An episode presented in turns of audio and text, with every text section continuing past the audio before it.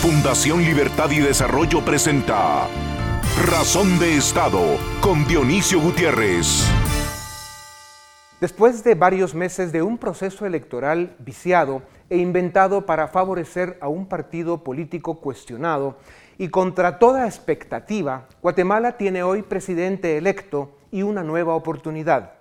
Nos toca ahora aprender a practicar la política desde los principios y los valores, no de los intereses y la ambición, y desde el respeto y el consenso, no de la trampa y el conflicto. Este proceso de aprendizaje debe ser profundo y de renovación y cambio político. Los ciudadanos, en especial los jóvenes, deben rescatar una ilusión entusiasta por la política y por la democracia, pues a pesar de todo, a pesar de las decepciones, de las faltas, los vacíos y las traiciones, y como lo confirman la historia y la estadística, el desarrollo y el éxito de los pueblos tiene nombre y apellido, y es democracia liberal y republicana con Estado de Derecho. Estas palabras han costado siglos, generaciones, sacrificios, dolores y sangre a quienes las han hecho realidad.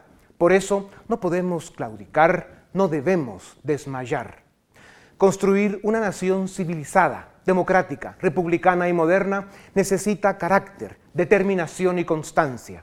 Por eso es tan importante el compromiso decidido de los ciudadanos para participar en los cimientos de un nuevo país, un país donde la corrupción y la impunidad sean cosa del pasado, un país donde la justicia y el Estado de Derecho tienen la preeminencia indispensable y el respeto indiscutible, un país en el que somos capaces de alcanzar acuerdos suficientes que nos permitan avanzar y resolver.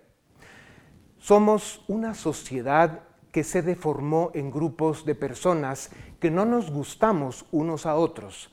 Nos hacemos daño de muchas maneras y tenemos una propensión sorprendente a enfrentarnos sin siquiera conocernos o sin saber por qué. Las familias, los amigos, los grupos, los gremios y los sectores se han dividido, enfrentado y separado. Esto nos hace una sociedad débil y quebrada, una sociedad que debemos reparar. Con el fin del proceso electoral y el inicio de un nuevo gobierno que se compromete a practicar la política con decencia y honradez, debemos evitar la descalificación y el prejuicio y debemos buscar la reconciliación, la unidad y el trabajo en equipo tenemos muchos problemas que resolver, problemas muy serios y complejos. Las respuestas y las soluciones deben devolver al ciudadano la confianza en el gobierno, el respeto a la democracia y la ilusión por su país, para hacer de Guatemala un lugar, un espacio donde la gente se reúne, sueña, se compromete y trabaja para reparar su presente y construir su futuro. Y para esto es indispensable un Estado capaz de ofrecer certeza jurídica y condiciones para el desarrollo. Es imprescindible un Estado con poderes independientes, alejados de intereses sectarios y espurios. Venzamos las dificultades y afrontemos con entusiasmo el gran reto de nuestro tiempo, que es consolidar la democracia y vigorizar la operatividad de sus instituciones para restituir al Estado la dignidad que necesita para proteger y salvaguardar la nación. No pedimos mucho, solo queremos un país con justicia, sin odio, con respeto, sin conflicto. Queremos una Guatemala solidaria, donde se dignifica al ser humano, un país con una juventud que reivindica la política. Queremos ser un pueblo donde el honor y la decencia tienen significado. Queremos ser una nación donde merece la pena nacer y morir. Queremos una Guatemala con democracia, Estado de Derecho y libertad. A continuación, el documental En Razón de Estado. El 11 de agosto los guatemaltecos salieron a ejercer su derecho al voto solo el 42.7% de ciudadanos empadronados acudió a las urnas y los resultados dan como ganador al doctor Alejandro Yamatei, quien obtuvo 58% de votos frente a 42% que obtuvo la licenciada Sandra Torres. La participación en esta segunda vuelta fue la segunda más baja de la historia democrática de nuestro país, únicamente superada por la baja participación que hubo en las elecciones generales de 1995, donde apenas participó el 36% de ciudadanos empadronados. La abstención y la apatía tienen explicación, la cual abordaremos en Razón de Estado el 21 de agosto. Lo que queda claro es que la ciudadanía necesita recuperar la confianza en los partidos políticos y la democracia necesita la presencia de los ciudadanos. No debemos olvidar que la indiferencia es el mejor aliado de los políticos corruptos y autoritarios. Y debemos saber que la democracia no es perfecta, pero es perfectible. Los resultados preliminares son consistentes con las principales encuestas de opinión que se publicaron días antes de la elección. Tanto la encuesta de prensa libre como la de Fundación Libertad y Desarrollo daban como ganador de la elección a Alejandro Yamatei. La primera proyectaba que obtendría 61% y la segunda 55%. La diferencia en las proyecciones fue de 3 puntos porcentuales en ambos casos. Teniendo en cuenta que el margen de error estaba alrededor del 3%, ambas encuestas anticiparon correctamente lo que ocurriría. A pesar de ser una elección accidentada, las encuestas, una vez más, fueron un instrumento que dieron certeza. Las encuestas vertebran los procesos electorales y evitan que se propaguen mentiras y campañas de desinformación. Aunque algunos las critiquen por prejuicios o intereses, Fundación Libertad y Desarrollo se compromete a continuar aportando a la democracia guatemalteca estas encuestas de opinión pública. Cuando son hechas con profesionalismo y transparencia, fortalecen la democracia y le permiten evolucionar. El presidente electo Alejandro Yamatei encontrará una serie de desafíos importantes. Durante la campaña ofrecieron impulsar el crecimiento económico para generar suficientes oportunidades laborales para los más de 200.000 jóvenes que se incorporan al mercado cada año. Para lograrlo, prometieron mejorar el clima de negocios facilitando los trámites administrativos e invirtiendo activamente en la deficiente infraestructura del país, entre otras medidas. Además, se comprometieron a invertir en educación, salud e impulsar programas sociales enfocados en dar asistencia en alimentación y nutrición a los guatemaltecos más vulnerables. El gran reto del gobierno de Yamatei será conseguir consensos suficientes en el Congreso. Vamos consiguió solo 17 escaños en el legislativo y necesitarán de efectivas estrategias de negociación para conseguir los 64 votos restantes que les harán falta para aprobar las leyes. El liderazgo y la transparencia serán sus mejores aliados, además de atender de una vez por todas los graves problemas sociales e impulsar la economía. El legado más importante que le puede dejar a Guatemala el próximo gobierno es hacer realidad las cuatro grandes reformas pendientes. El servicio civil, el sector justicia, la ley de contrataciones y la reforma política. Esto debe servir de base para construir una democracia más sólida y transparente. El presidente electo Alejandro Yamatei deberá consolidar un gabinete que esté a la altura de las necesidades del país. Guatemala tiene una nueva oportunidad. El doctor Alejandro Yamatei, presidente electo, y el licenciado Guillermo Castillo, vicepresidente electo, tienen la palabra. A continuación, una entrevista exclusiva en Razón de Estado. Bienvenidos, esto es Razón de Estado. Les presentamos al licenciado Carlos Arrazola. Él es licenciado en periodismo, tiene una maestría en estudios estratégicos y es profesor universitario. Douglas González, licenciado en ciencias políticas con una maestría en políticas públicas. Y al señor Edgar Ortiz, que es licenciado en Derecho con una maestría en, economía en la Universidad Rey Juan Carlos de Madrid, es profesor universitario. moderador de razón de Estado en algunas ocasiones, pero hoy lo tendremos aquí en la silla de los acusados.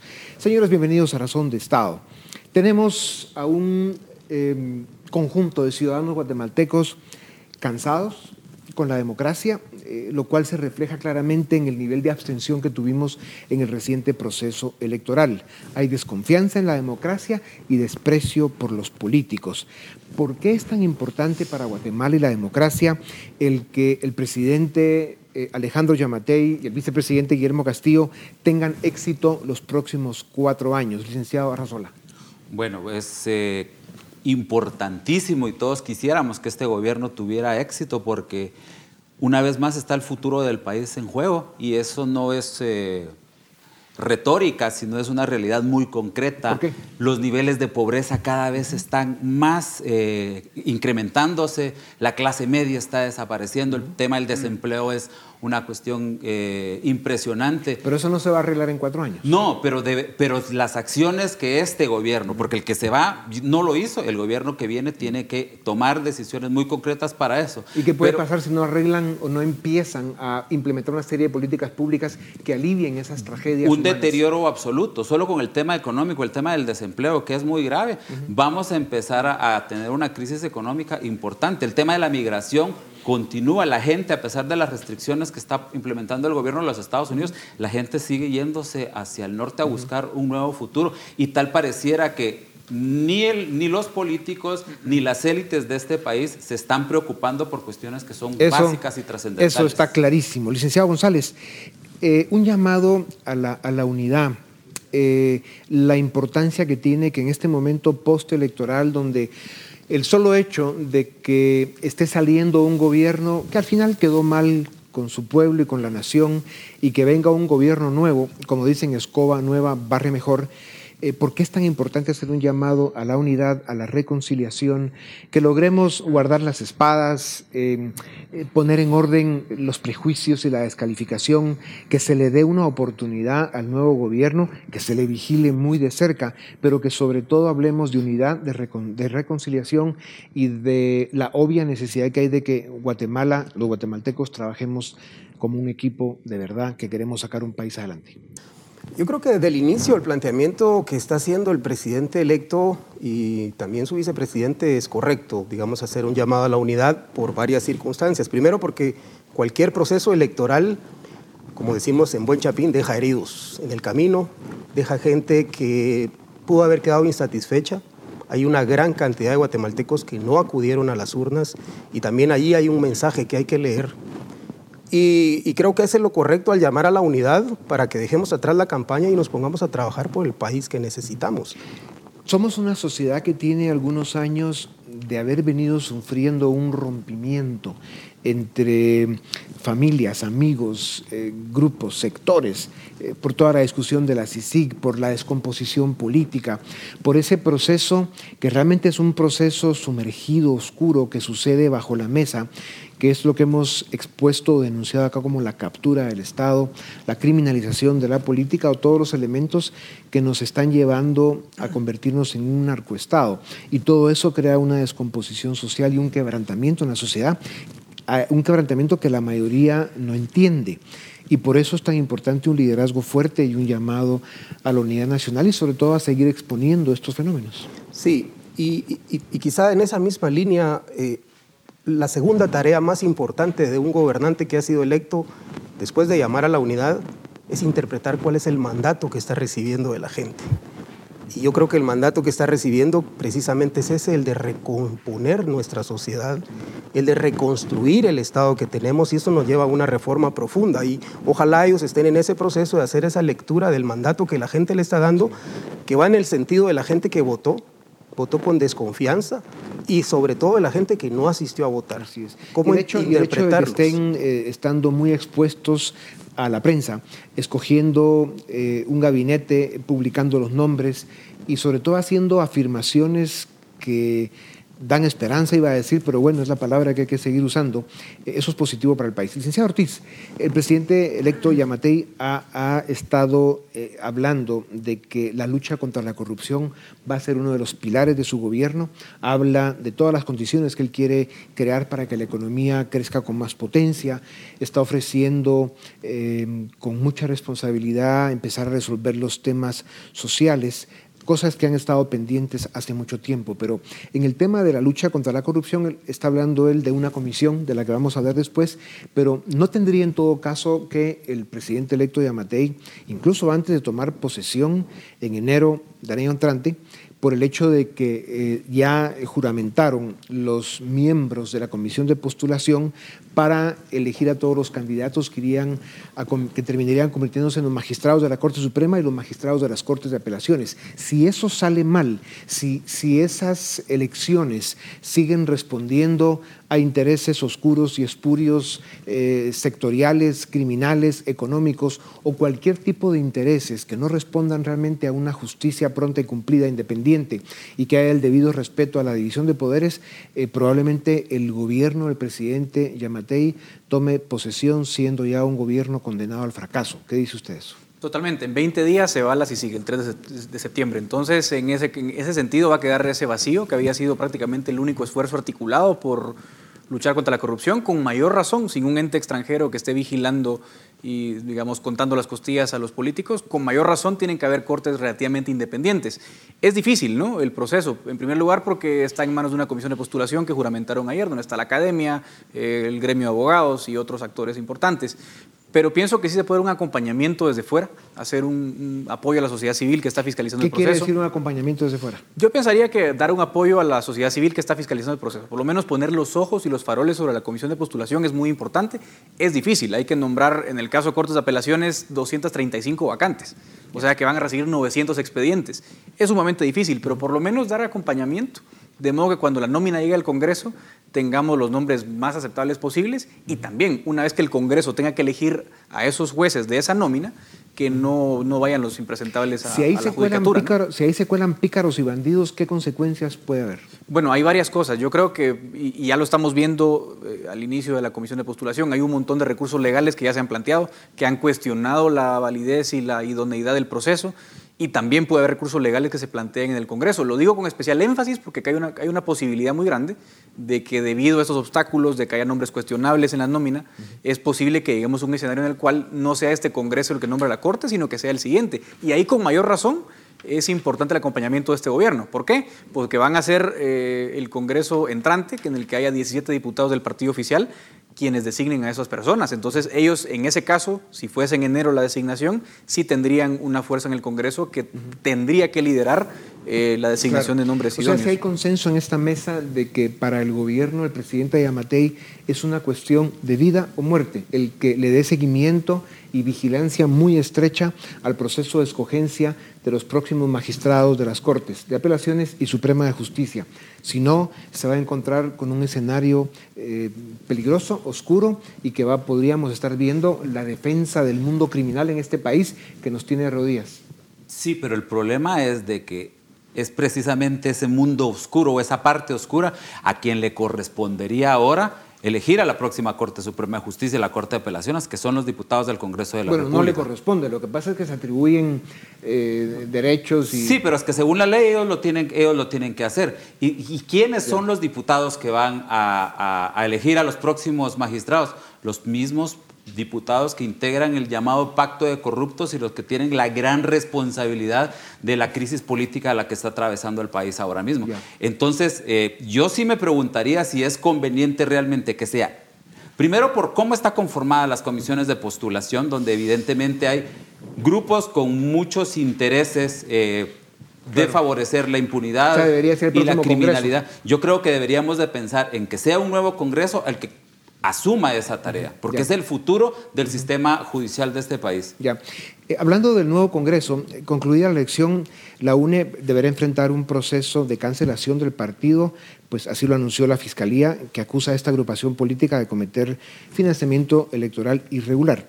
¿Qué, qué suerte le espera a la UNE? Sería una pregunta. Y la otra es, ¿qué sucederá con esa bancada en un Congreso eh, que si bien es cierto, eh, va a estar muy dividido, va a tener mucha representación eh, de diferentes corrientes, lo cual, dadas las circunstancias, a lo mejor hasta eso es positivo en este momento, porque tendrán que negociar y, y, esa dinámica va a provocar o generar algún nivel de transparencia, el cual los ciudadanos debemos ir a escarbar para que crezca. Creo que es oportuno y correcto decir que en la UNE eh, hay gente eh, correcta, me parece a mí que son los menos eh, a nivel de dirigencia, pero la hay, y que deberían intentar no solo rescatar lo que se pueda de ese esfuerzo político para que ese grupo de gente correcta que sí hay en esa agrupación pueda ser parte del esfuerzo de solución a los graves problemas que el país tiene. Pero el próximo Congreso va a ser determinante, sobre todo con un eh, partido político que va a estar en el Ejecutivo que solo tiene 17 curules en el Congreso. Entonces, ¿qué se puede esperar del próximo Congreso?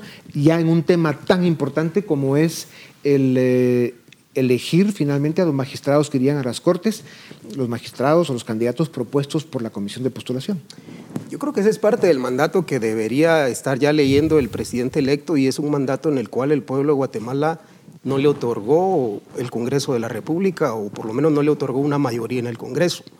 Lo que uno ve ahí en el semáforo es un grito eh, de la población que lo obliga a negociar, a establecer acuerdos de país eh, grandes acuerdos y eso implica o demanda del presidente una gran capacidad de negociación y de plantear una visión de país que pueda convencer a otras fuerzas.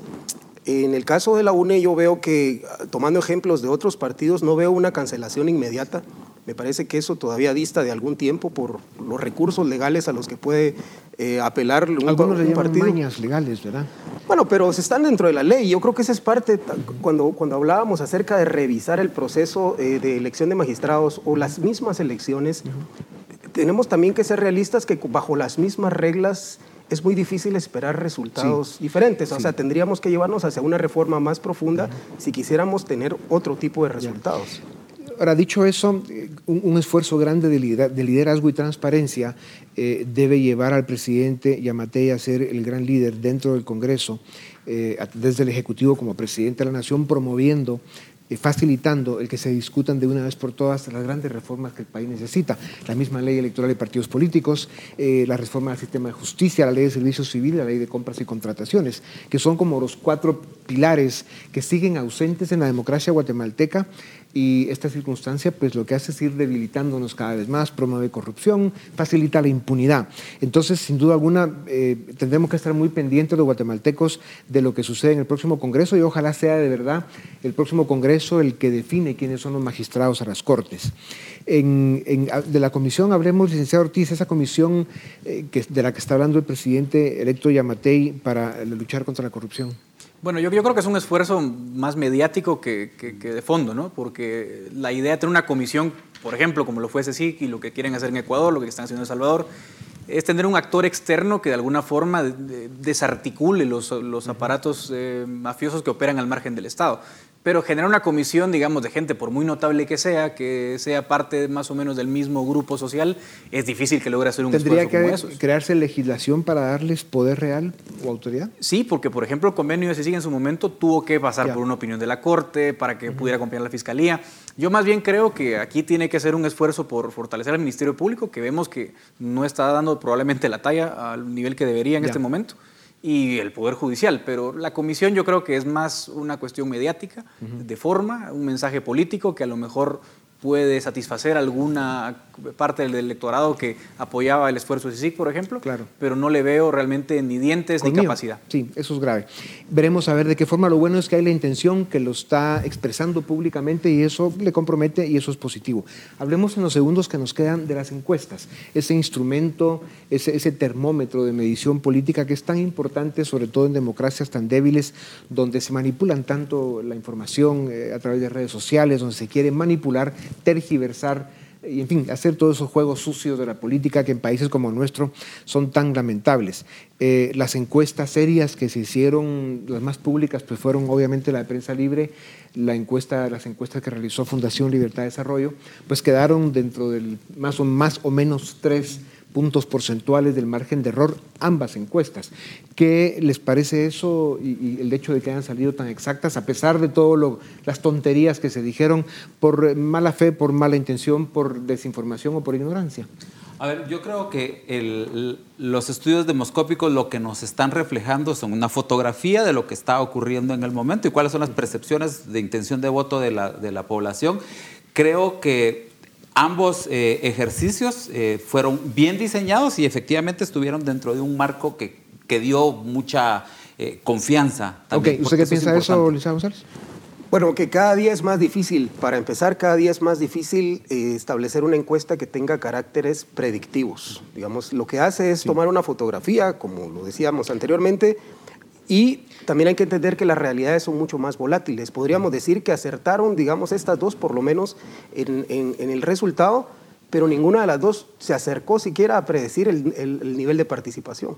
Digamos, Prensa Libre, por ejemplo, publicó un 72% de No, pero cuando explicaban los técnicos del tema, eran muy claros en decir que eso era una intención, un deseo, una aspiración. Y también la intención de, voto es un deseo, digamos, por eso es que es tan volátil, digamos, medir las tres variables al mismo tiempo y tener el nivel de acierto. Pero sí está de acuerdo en que la importancia del instrumento encuesta política estuvo en que ambas encuestas, las dos serias y bien hechas, eh, le pegaron dentro del margen de error al resultado final y, por supuesto, declarando quién, quién fue el ganador. ¿Qué, usted, qué piensa usted, Ali Cortiz? Nos quedan segundos. Totalmente, sí. Fueron orientadoras. Yo creo que eh, diferente es la pregunta de la participación porque es una pregunta expectativa. Y eso es más difícil de medir, pero es más fácil medir la intención de voto y más o menos las, encuestas lo reflejaron.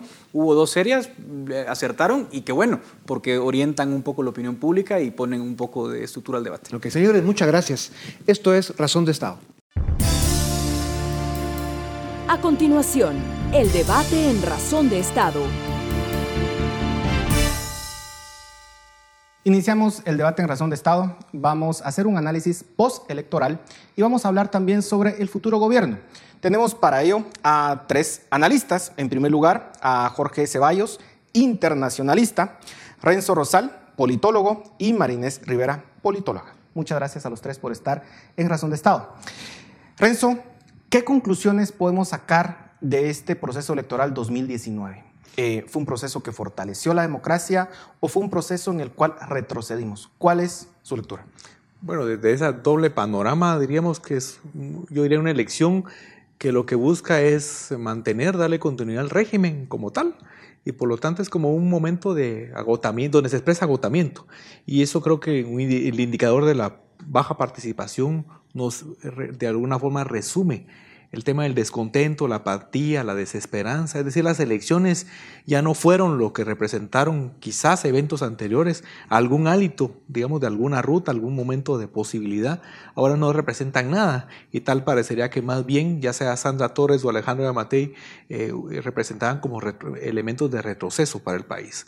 Así que creo yo que lo que se vislumbra por adelante le tocará fundamentalmente un especie como de gobierno otra vez e intentar un segundo eh, momento de transición, de una transición que se quiso hacer con las elecciones de 2015, que no se logró, todo el contrario, estamos en el actual caos de país en buena medida, que se precipitó durante la gestión de Jimmy Morales y bajo estas mismas circunstancias de un nuevo intento con Alejandro de Matei y lo que puede venir de aquí en la transición y fundamentalmente de enero de 2020 en adelante. Marínez, su lectura. Bueno, yo considero que sí se retrocedió de cierta forma. Creo que esto se le atribuye a varias cuestiones, empezando el tema de las reformas a la ley electoral y de partidos políticos que nos dieron como resultado el proceso electoral en el que vivimos, el tema de regulación de medios de comunicación, el tema de, del Tribunal Supremo Electoral que volvió un Tribunal Supremo Electoral bastante centralizado, más no fortalecido. Entonces vimos unos resultados de un caos electoral para mí realmente. Creo que estas reformas de cierta forma apuntaban a favorecer al Partido Unidad Nacional de la Esperanza, recordemos que fueron reformas promovidas en su momento por Mario Taracena, en mi opinión, y que al final del día pues terminaron favoreciendo por factores externos a Alejandro Yamatei. Sin duda alguna, como bien lo decía mi compañero, el abstencionismo refleja sin duda que los ciudadanos estamos descontentos con lo que tenemos, estamos descontentos con la clase política y de aquí en adelante pues Alejandro Yamatei se le viene un reto porque el tema es que tienes unos votos relacionados con un tema bastante alto de abstencionismo y también tienes votos nulos, votos en blanco, entonces tienes también que preguntarte con qué tanta legitimidad cuenta el gobierno de Yamatei para gobernar los próximos cuatro años. Eh, Jorge, ¿Fue mejor el proceso 2015 que el 2019 porque estuvieron de por medio las reformas electorales del 2016? ¿Así lo tenemos que entender? Yo creo que las reformas sí eran positivas y creo que le daban muchas herramientas al tribunal a hacer las cosas de mejor manera.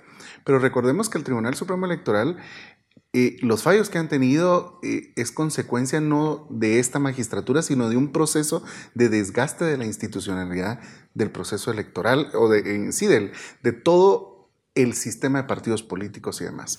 Entonces, las reformas para mí pudieron ser positivas, pero la implementación dejó muchos vacíos por dejadez del tribunal, por inclusive dejadez de los partidos políticos.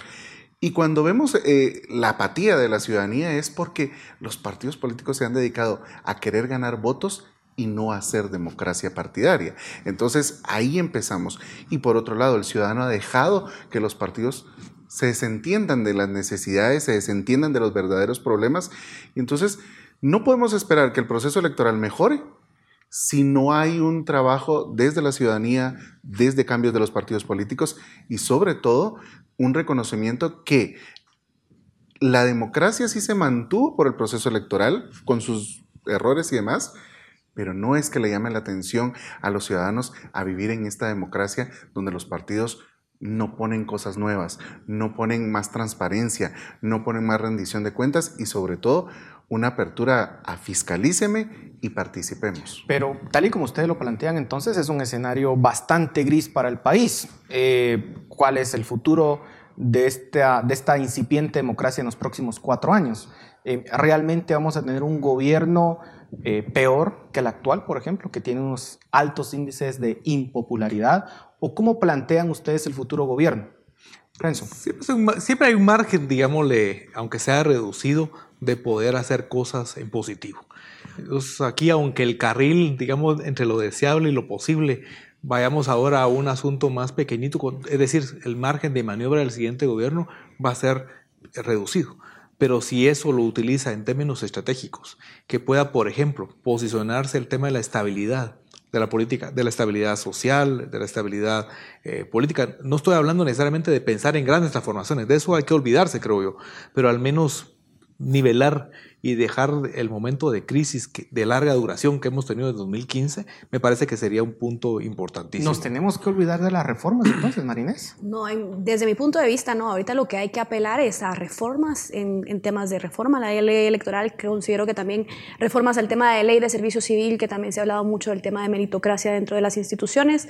Considero que, como decían aquí, hay que darle el beneficio de la duda a Alejandro Yamatei, tiene cuatro años para demostrar, no sé qué tantos cambios sustanciales puede lograr o puede abordar, ya vimos que hay cambios puntuales en el tema de que quiere reformar el Parlacén, por ejemplo, ya presentó su gabinete de ministros, que ya lo había hecho desde, desde campaña electoral, ya venía diciendo algunos nombres, ya dijo que va a hablar del tema migratorio, entonces él tiene el reto ahorita también, sobre todo con el tema de migración, creo yo, también empezar a generar oportunidades para el país eh, en general.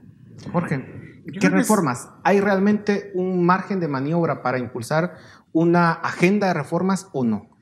Más que, eh, que pedirlas es necesario hacerlo. A ver, cuando ustedes hablan de que este, que este sistema político ha desencantado a la población, si ha desencantado es que necesita ser reformado, porque si vamos a seguir con lo mismo, pues en cuatro años vamos a estar tal vez con índices de abstencionismo más altos. Pero yo creo que aquí hay que dividir las cosas. Eh, en el sistema político de los actores, entiéndase partidos y demás, y otra cosa, el sistema de gobierno de poder responder a las necesidades de los ciudadanos.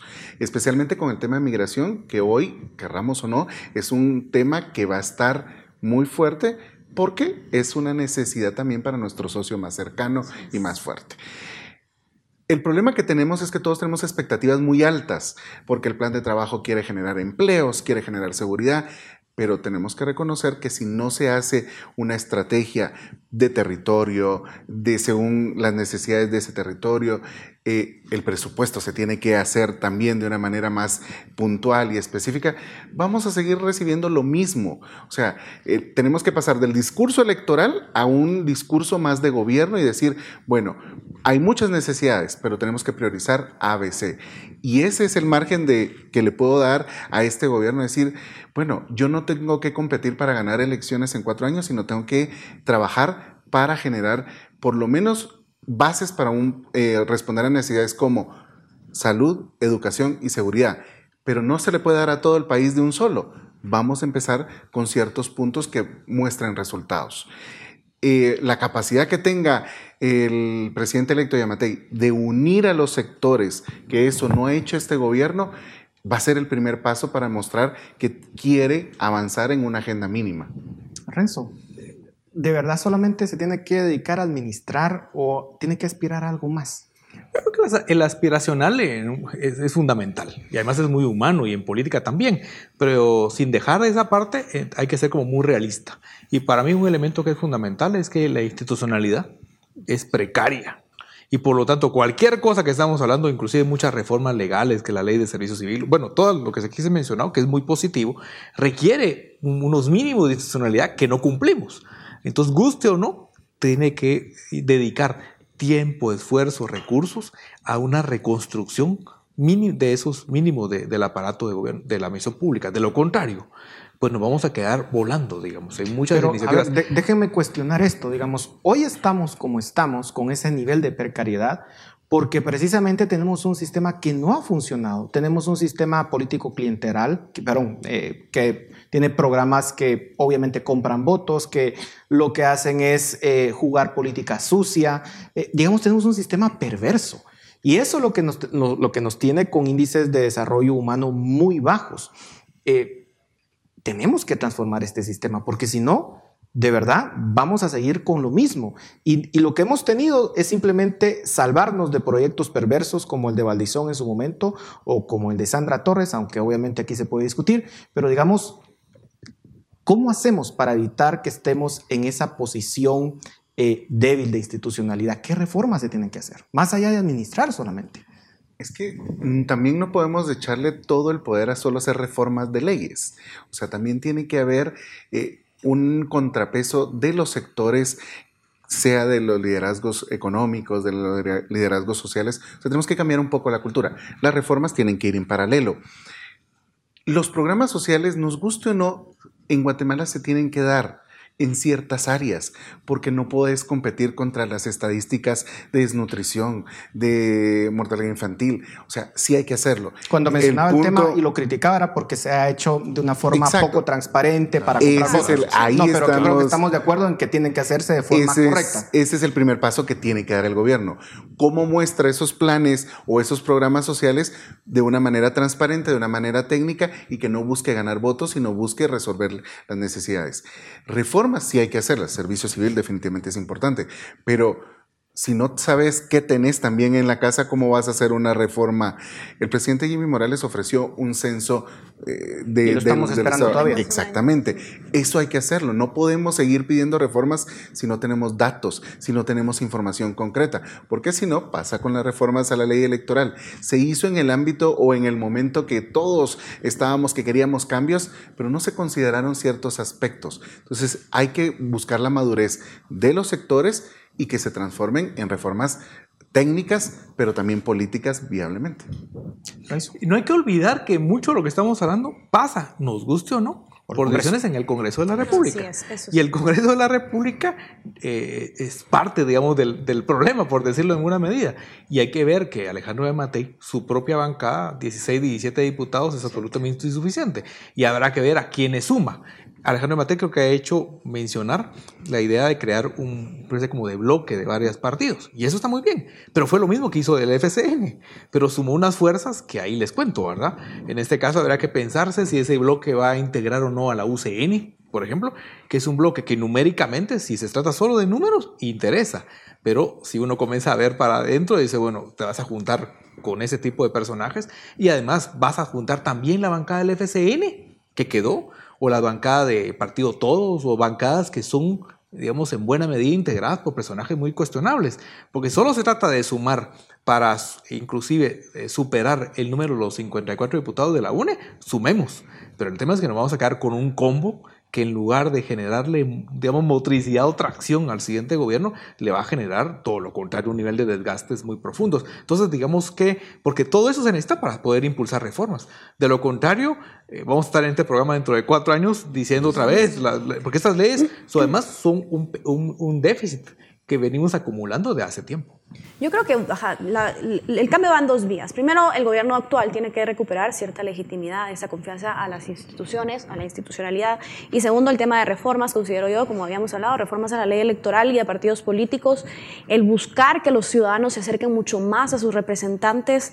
creía, yo creía, por ejemplo, que podíamos tener un partido institucionalizado ya como la UNE, que nació en el 2002 y que no ha muerto, pero ahora tenemos un posible escenario, una posible cancelación de la Unidad Nacional de la Esperanza por temas de financiamiento electoral ilícito, que nos da otro escenario. Tenemos 52 diputados dentro del Congreso de la República que pertenecen a este partido. Y que si el día de mañana el partido desaparece, son 52 diputados independientes y que tenemos que preguntarnos también a qué intereses van a empezar a responder estos, diputados independientes, hacia dónde se van a aliar. Ya Matei ha hablado desde primera vuelta, recuerdo mucho en el tema de consenso, de buscar consensos entre los partidos políticos para pues, poder él gobernar dentro de este periodo de gobierno, pero creo que vale la pena cuestionarnos también cuál va a ser el futuro de la bancada más grande del Congreso también para ejecutar. Debería ser cancelado la UNE, Renzo. Digamos como lo fue en su momento el PP líder tiene todos los ingredientes para ello. Es el único sobreviviente, digamos, de esa embestida fuerte que dejó fuera al, Partido Patriota y al Partido Líder. Entonces, la ecuación hay que completarla y en buena medida yo diría que el voto, el, el antivoto del domingo eh, tiene que ver con, ese mensaje. Entonces, me parece que además no solo un asunto de orden estrictamente político, sino me parece que desde el punto de vista jurídico eh, tiene elementos eh, importantísimos y probablemente hasta casos que no se han lanzado sobre la mesa que deberían de significar eh, la, cancelación del partido. Eso, de eso no tengo duda. ¿Cómo articular el Congreso entonces para que pueda eh, responder a una agenda de país? ¿Es posible, Jorge, o el Congreso está perdido, por así decirlo? Tenemos que dividir que todavía nos faltan cinco meses de esta legislatura, seis meses, y vienen decisiones muy importantes, la Corte Suprema de Justicia y demás. Articularlo en este momento va a ser un poco difícil porque 97 diputados se van, que ya no tienen nada que perder en aprobar cualquier cosa. Lo que viene es que son 19 representaciones las que van a estar a partir del 14 de enero del 2020. Articular eso va a ser complejo y tiene que tener mucha madurez, pero también tiene que tener liderazgo. Y el liderazgo va a ser tanto en algunas personas claves del Congreso, pero también desde el mensaje que da el presidente, porque si no se da esa comunicación, vamos a seguir recibiendo lo que hemos recibido en los últimos ocho años, donde tal vez hay un bloque grande que se opone a todo o que cuestiona todo, pero tampoco deja avanzar. O por otro lado, hay grupos pequeños que se han logrado articular de mejor manera, pero han aprobado cosas que van en contra de, la nación, en contra de, de mejorar la calidad de vida. Entonces es importante buscar líderes en la nueva legislatura, pero también el mensaje desde el presidente. ¿Cuál deberían, según ustedes, en 30 segundos que nos quedan, ser el error que debe evitar Alejandro Yamatei? Marines.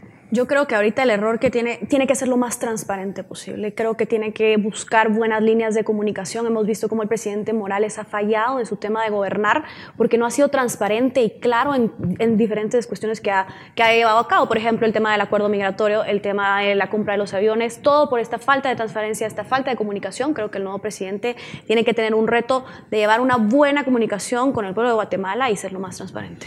Creo que moderación, cuidado muchísimo con sus propios... Eh, problemas, digamos, de personalidad que pueda sonar como un líder autoritario, hay que tener cuidado con eso.